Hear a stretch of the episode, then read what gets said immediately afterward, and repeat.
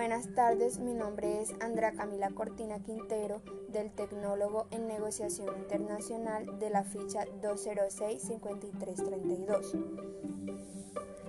La gestión de las empresas se realiza en un entorno muy complejo, por eso es de vital relevancia que para alcanzar el éxito en toda organización se haga una adecuada coordinación.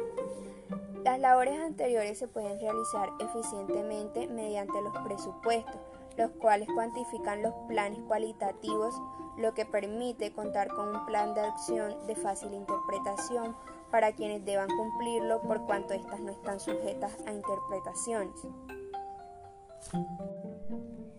El presupuesto en sí es un plan básicamente numérico que se anticipa las operaciones que se pretende llevar a cabo, pero la obtención de resultados razonables correctos dependerá de la información estadística que se posea en el momento de llevar a cabo la estimación.